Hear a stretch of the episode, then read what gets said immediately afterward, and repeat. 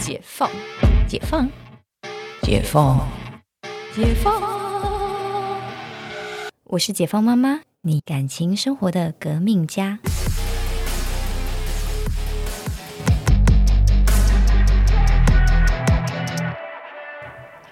欢迎回到解放妈妈。呃，我们今天要来聊的主题是，我觉得这个是很多妈妈的心声跟困扰啦，就是孩子犯错时，我们该怎么办？嗯，我觉得先不讲孩子，先不不讲我们要怎么处理孩子，我们先想我们怎么处理自己好了。孩子犯错时，我觉得最大的一件事情是要先深呼吸呀。对我那天我在呃就在跟一些朋友聊到说，你到底要怎么样控制你的脾气？诶，后来我我其实，在众多的就是经验以及就是朋友的讨论下呢，得出了一个结论，就是你要骂人之前是会先深呼吸。哇，你怎么会这样这样这样哦？这个我们要多一个动作，对，你要骂人前，先把气吐掉，然后再讲出你要讲的话。第一个是，呃，你在满满的气的时候，你又会把你吸的满满的气变成真的情绪的气，丢在你的孩子身上，然后会造成你们两个就是心理上的裂痕。那如果呢，你就。孩子啊，你刚刚怎么样？你这样做对吗？你先把气吐掉。其实你的真的，你心里的暴脾气也会吐掉了大半，然后进而你可以用一个比较能够让彼此接受的方式去呃面对以及讨论孩子这个犯错该怎么样的解决，然后该怎么样的处罚，以及最后处罚完之后，你可以去抱抱他，告诉他说妈妈还是爱你的，但是。你刚刚做了这些事情，你有想到以后可以怎么办吗？诶，你就可以有一个比较好的一个顺序啦。那再就是妈妈妈妈界的小儿科男神那个黄仲林医师呢，他其实有提出了一个就是他的想法，那他把它简单称为 later，就是五部曲。那哪五步呢？就是第一个。孩子犯错的时候，你要先离开那个犯错的现场。呃，你知道有些妈妈喜欢，就是比如说小孩把东西打翻，你就把他拖到那个打翻的东西面前，然后指着他骂说：“这个是不是你做的？你把你怎么可以把它打翻？打翻你知道造成大家多大的困扰？”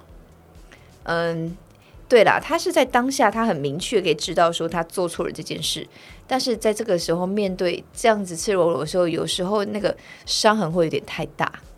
对，所以这个时候你他的建议当然是离开事件现场。比如说他在客厅把东西打翻了，然后呢，我们就会把他带到可能带到书房，说跟他好好沟通，说：“哎，你刚刚是把东西打翻在客厅了，然后而且离开那个事件现场，就等下再回来清嘛。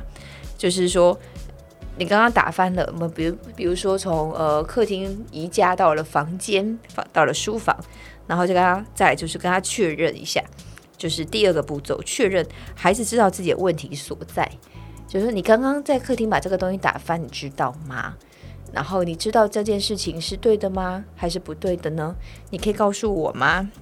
然后让他自己先理解他刚刚到底犯了什么错。然后接下来呢，就是处罚了。处罚的第三部曲是处罚。我们之前已经有先说过，我们如果这个东西没有好好拿，你把东西打翻，我们要处罚，对不对？却让孩子知道他犯的是刑法上的第几条，该接受到什么样的处罚，然后执行他的处罚。执行完之后呢，比如说，呃，我们有说这件东西打翻，你可能要，你可能是呃，首先要被我拍一下，或者是你可能要就是。呃，就是等一下要去，就是你要自己把这个地拖完，然后你把它收干净，然后就是先就是进行你们约定好的处罚。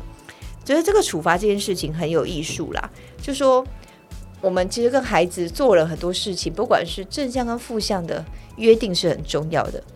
比如说你做了什么，你会得到什么，或者是你做了什么不对的，你会得到什么样的处罚，这些其实都是平常跟孩子的约定。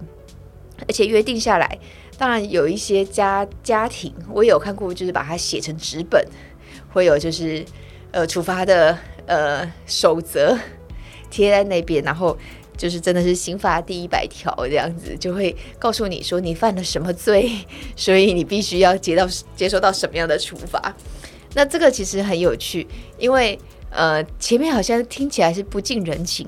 可是，当你把所有事情变得有游戏规则的时候，其实孩子很理解说，对，这就是 it's my fault，很理解说他为什么接受到这样处罚，而不会觉得是爸妈的无理取闹。因为有时候就是一些爸爸妈妈就会没有把自己心里那把尺拿得准，就是会有时候会就是哎，这把尺是三公分，有时候这把尺是三十公分。就会让孩子有点无所适从，也是这样子，孩子会觉得你爸妈你太双标了，那这样子大家的感情也会有一点不是这么的稳定。